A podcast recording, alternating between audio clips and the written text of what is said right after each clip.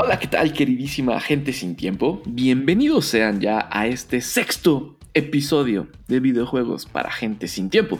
Yo soy Pablo Corso, conmigo está como siempre mi queridísimo hermano Jack. Hola Jack, ¿cómo estás? Hola Pablo, ¿cómo estás? Muy buenas tardes, días, noches a todos mis amigos que están escuchando este podcast en donde se encuentren. Les mando un saludo afectuoso, pero principalmente a los que nos contestaron el tweet de que estábamos grabando esto. El saludo para Oscar Tobías, hermano, un abrazo. Paushis, Paushis, nos vemos una reta de Fortnite. Y Ferbi, Ferbi, saludos, dice. Pues sí, Ferbi, saludos para ti también. Este, y pues me voy a arrancar con las noticias, que es con lo que nos truje. ¿Cómo ves? Perfecto, platícame algo. Pues lo que te voy a platicar es un poco desagradable, ya que no va a haber PlayStation 5 este año. Oh, no. sí. ¿Por qué? Pues es porque no hay placas para su producción. De hecho, no solo del PlayStation, sino de las tarjetas gráficas para las computadoras. Las supercomputadoras que todos buscan para hacer. Con eso te armas una PC, güey. ¿Ya sabes? este. Y, y esto se debe a que las placas de silicio que están en. Pues sí, en varias minas que no han sido explotadas, las tiene el monopolio chino. Y pues China tiene el control de eso. Eh, no se sabe aún, la verdad es que tendríamos que hacer una investigación muy a fondo y no estaría nada mal colgarlo en un hilo en algún momento. Eh, ¿qué, ¿Qué empresas están haciendo esta excavación, esta búsqueda de minas? Sí, aunque no lo crean, en México tenemos una muy grande y es en Sonora. Oh, Después hablaremos de eso. Pero básicamente. tal vez no. O tal vez no. Es el último, último episodio, ¿no? y este. Saludos, niñita. ¿Quieren, ¿Quieren tener esa referencia? Podemos ser grandes amigos. Solo digan que la entendieron. En fin. Este. Y pues ya, al final del día, pues eso, no iba a haber PlayStation 5 en este año, posiblemente no, en 2022 ya estemos viendo pues este, estas consolas. Y pues nada, lamentablemente yo creo que Sony tendrá que emitir un comunicado para todas las personas e inversionistas que están viendo pues, que no se va a vender el producto estrella que sigue vendiéndose como rey. Y hasta ahí esa noticia. ¿Cómo ves, hermano? Híjole, está muy fuerte. Hace, hace unos minutos me comentabas que esto del silicio podría incluso desatar una guerra. Yo estoy muy de acuerdo. Ah, sí, sí. Pero sí. entre que si son peras o son manzanas, amigos, un pequeño tip que les podemos dar es que inviertan en, en silicio. Así. eh, o sea, Silicio, no, no sí, está tan silicio. mal. Sí, sí. No está Hablas cinco mal. idiomas sin silicio te falló. Ah, perdón, amigos. no pasa nada. Es que- Ey, Es que me distraje con la siguiente noticia porque, porque me trae mucha felicidad, Jack. a ver, ¿cuál es? Mira, empezamos. Ahora sí nos tocó empezar con una noticia sad de que no va a haber PlayStation 5 hasta el próximo año. Por suerte tú y yo tenemos.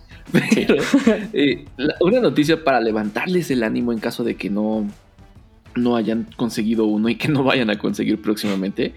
Es que Lucasfilm, esta enorme compañía de Star Wars, etcétera, tiene su división de Lucasfilm Games que entre otras cosas hicieron el legendario título de allá de los 90, conocido como Zombies Ate My Neighbors, que salió para el Super Nintendo.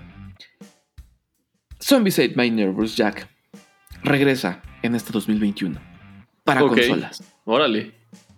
Está súper chido esa noticia. Está increíble, está maravilloso, va a salir el próximo 29 de junio, eso ya es mañana. Va a salir para Nintendo Switch, para PlayStation 4, Xbox One, PC, y lo- en PC lo vas a poder comprar en, en Steam. Y los queridos amigos de Limited Run Games, esta Ajá. compañía que se dedica a hacer versiones físicas de juegos que solo lanzan en digital, ya anunciaron que van a hacer un paquetito de, de Zombies Ate My Neighbors para que puedas hacerte de tu copia y seguramente está muy chido esto- estos güeyes porque le meten muchas cositas, le meten que si muñequitos, que si calcomanías, que si CDs con el soundtrack, etcétera, etcétera. Está muy padre. Tal vez yo le entre a, uno de esos paquetitos y sí, ya armamos un unboxing ahí para, para el Instagram de Push the Button que deberían de estarnos siguiendo. En el mientras, este, en el mientras, acuérdense, Zombies Ate My Neighbors, todas las consolas, próximo 29 de junio. Perfecto. Pues, mientras estamos grabando esto, mucha gente nos pide saludos y por ahí voy a saludar a Kikín, que se ganó. ¿Se ganó algo el Kikín en el sorteo? No, güey, nada. Perdón. Kikín. Bueno, pero próximamente volvemos a dar cosas. Saludos, Kikín. ¿Tú quieres tu saludo? Ahí lo tienes. Saludos. Ah, ¿no? Saludos, niñita. Este, Saludos, niñita. Bien. ¿Qué otra noticia tenemos por acá? A ver, ¿qué otra buena noticia nos tenemos? Yo te tengo una noticia que no está. Bueno, Échala. dependiendo qué tipo de persona eres, no sé si sea buena o mala. Ahí te va. ver, Ubisoft dio, lanzó hoy sus reportes de, de ventas de los últimos meses, del último año fiscal, como le, le suelen llamar en la industria, que normalmente va de marzo a marzo. Ajá.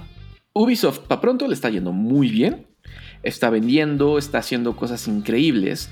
Sin embargo, hubo un. Un, llamémosle, punto curioso, que es como el punto de debate de todo esto. Ubisoft anunció que observando los números, las cosas que la gente está consumiendo, las cosas que le cuesta producir versus lo que le están dejando, tomaron una decisión. En lo personal a mí no me encanta.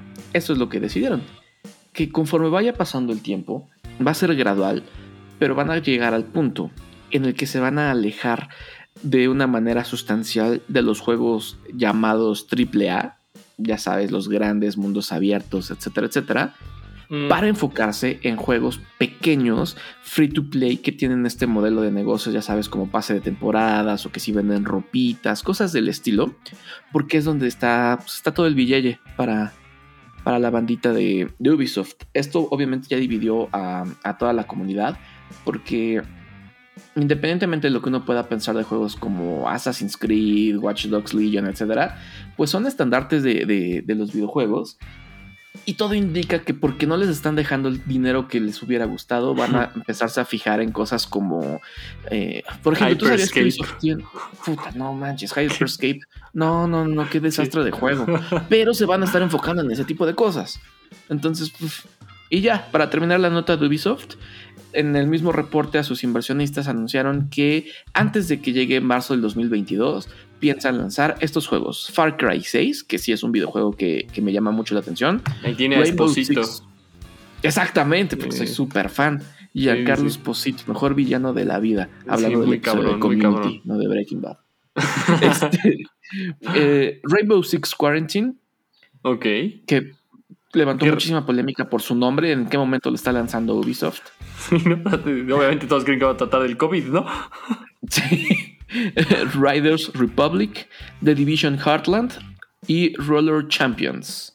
Órale. Y un juego, Skull and Bones, que este juego que llamó mucho la atención, será lanzado entre 2022 y 2023 si todo sale bien. Que rara vez le sale bien a Ubisoft. Entonces, me- Sí, en especial ese Hyperscape, de verdad, no mames, no duramos ni 10 No, minutos no. en esa arena. Fue como, güey, ¿qué está pasando? No sé, vámonos a Fortnite. vámonos desde aquí. Sí, qué pedo, bueno. Oye, hablando de, de juegos desastrosos, pero vamos a hablar de un tema más divertido. Y quería preguntarte, o sea, sé que no va de noticias, vamos a estar grabando esto más seguido. Güey, cuéntame un final de un videojuego que te haya volado los sesos, o que te haya gustado mucho, o que te haya dejado como de, ¿what? ¿De un juego o de una saga? Lo que quieras.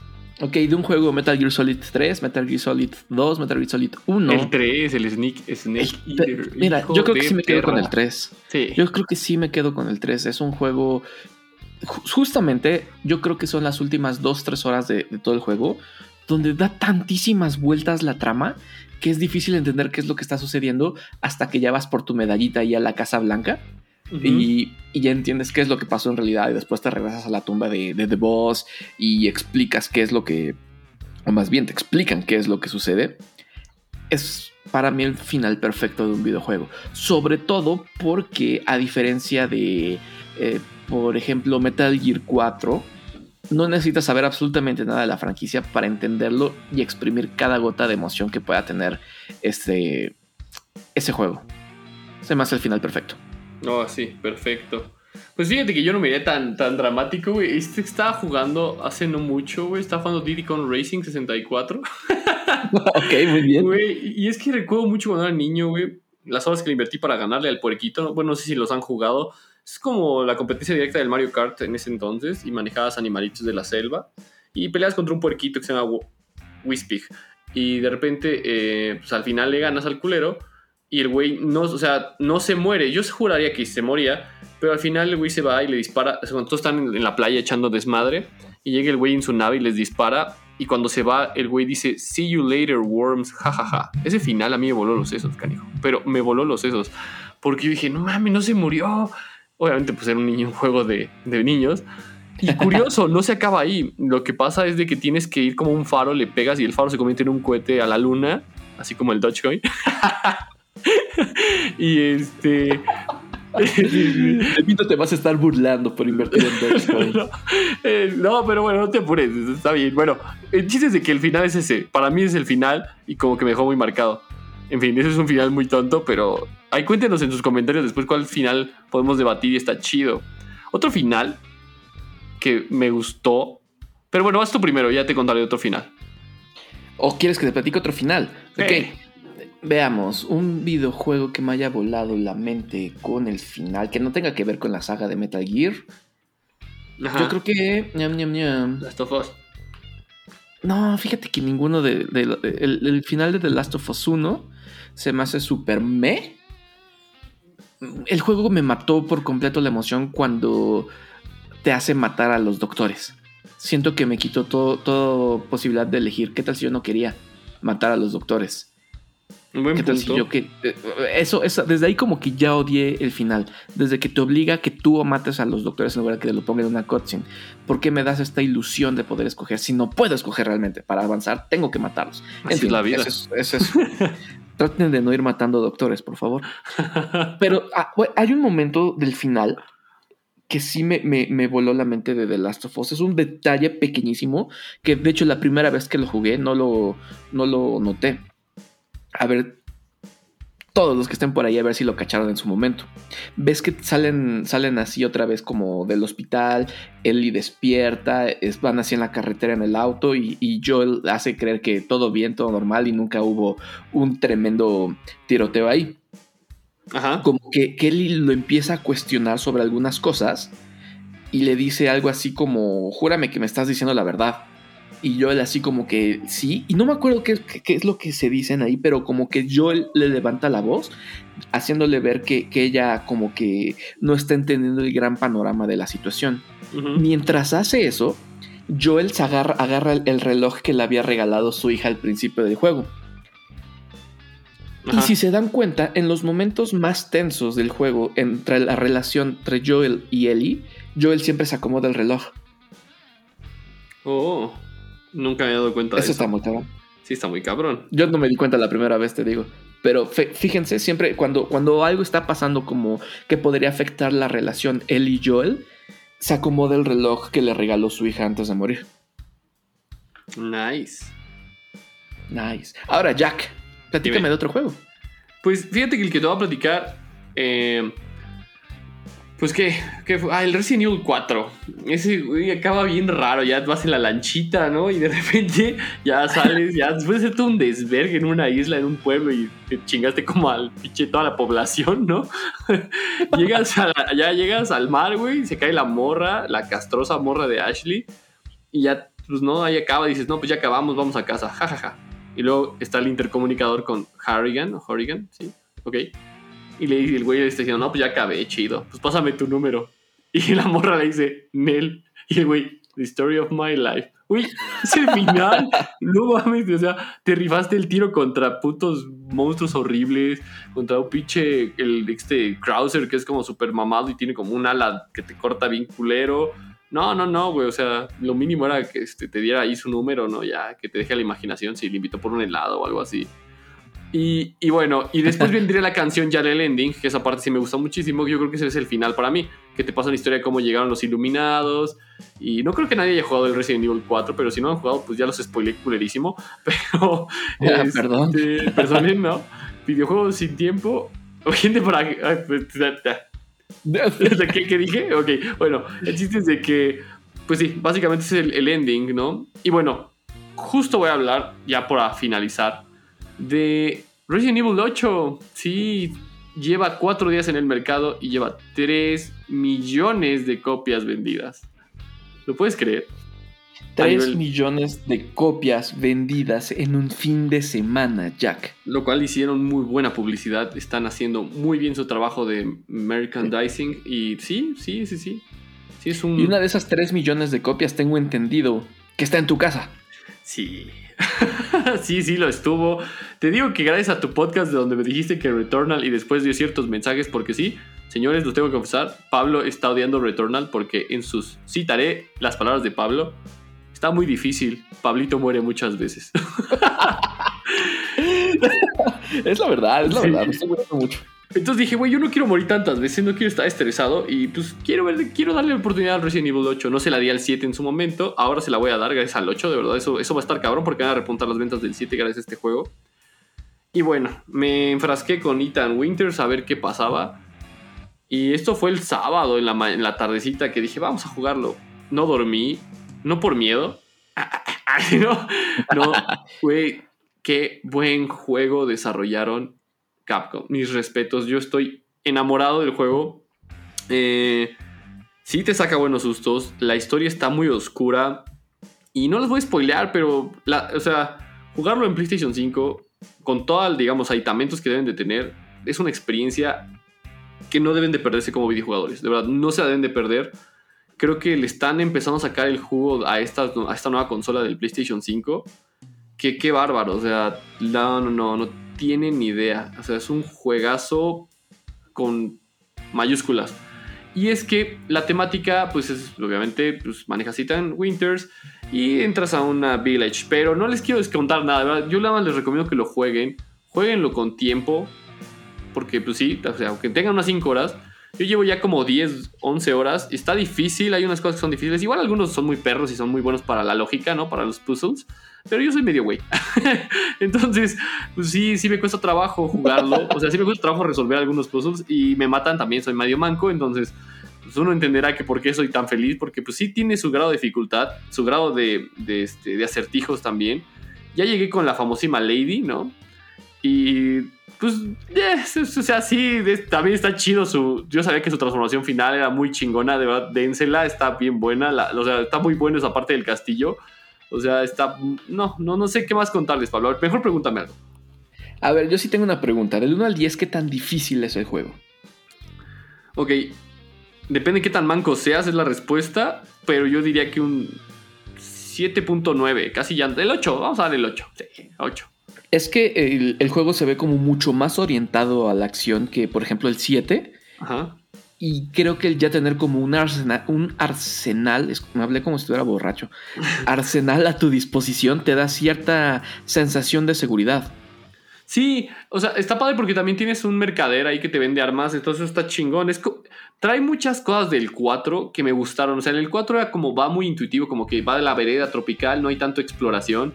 Como que la misma historia dices, ah, pues por acá no he entrado, por aquí voy a ir, aquí seguro usted lo que tengo que encontrar o si te, o sea, tienes que ver toda la casa, o sea, todos los detalles sí te dan indicios y no es tan difícil. Si solo quieres jugar a matar, pues es una estupidez porque el juego no trata de eso. Eh, o sea, si es de resolver, de echarle coco y ocupar mucho la lógica. Eh, yo creo que sí, un, un chavillo de, bueno, no, es que los chavos también ya tienen mucha, mucha cabeza para esto. Pero si un chavito de 13 años lo agarra, sí le va a dar 2, 3 dolores de cabeza porque sí es como, güey, ¿cómo podrías destrabar esto? Ah, ya vi cómo. Entonces, sí, sí está muy genial me gustó que regresó el maletín. Te digo, ocupan muchos elementos del 4 que en lo personal a mí me, me, encantan. Pero sí, sí, es un juego pues, agradable, tiene su cierto grado de dificultad. Claro que lo puedes más, hacer más difícil, ¿no? claro. Yo tengo una última pregunta, Jack. Dámela. Yo sospecho, no sé, por eso pregunto, que Capcom eh, no estaba como, digamos, anticipando todo este mame que se creó alrededor de eh, Ah, ¿Cómo se llama? Lady Dimitrisco. Ella y sus hijas, ya sabes, con los chicos ah, out there, los memes, etcétera.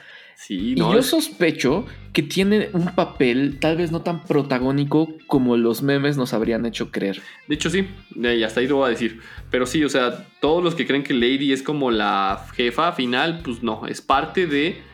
Sí tiene un papel que es importante en el juego, claro, ahí es una gran chunk del juego pero no, claro, obviamente el internet se volvió la barda porque pues una señora de 3 metros con sus hijas vampirescas que ni son vampiros, pero bueno, en fin, este, o sea, está, está cabrón, está, está muy padre. Y sí, claro, obviamente, sí, no lo hicieron a propósito, pero sí le metieron connotaciones de Rule 34, ya sabes. O sea, si tienen cosas ahí como que dices, ay, güey, biches. Eso lo metieron de último segundo. Yo creo que sí, o quién sabe, digo, pero ya dénselo, o sea, si son psicos, pues les va a gustar. ¿Por qué hacen eso? Pues los jugadores son muy cagados, pero está muy chido el juego. No, y la participación de Chris Redfield.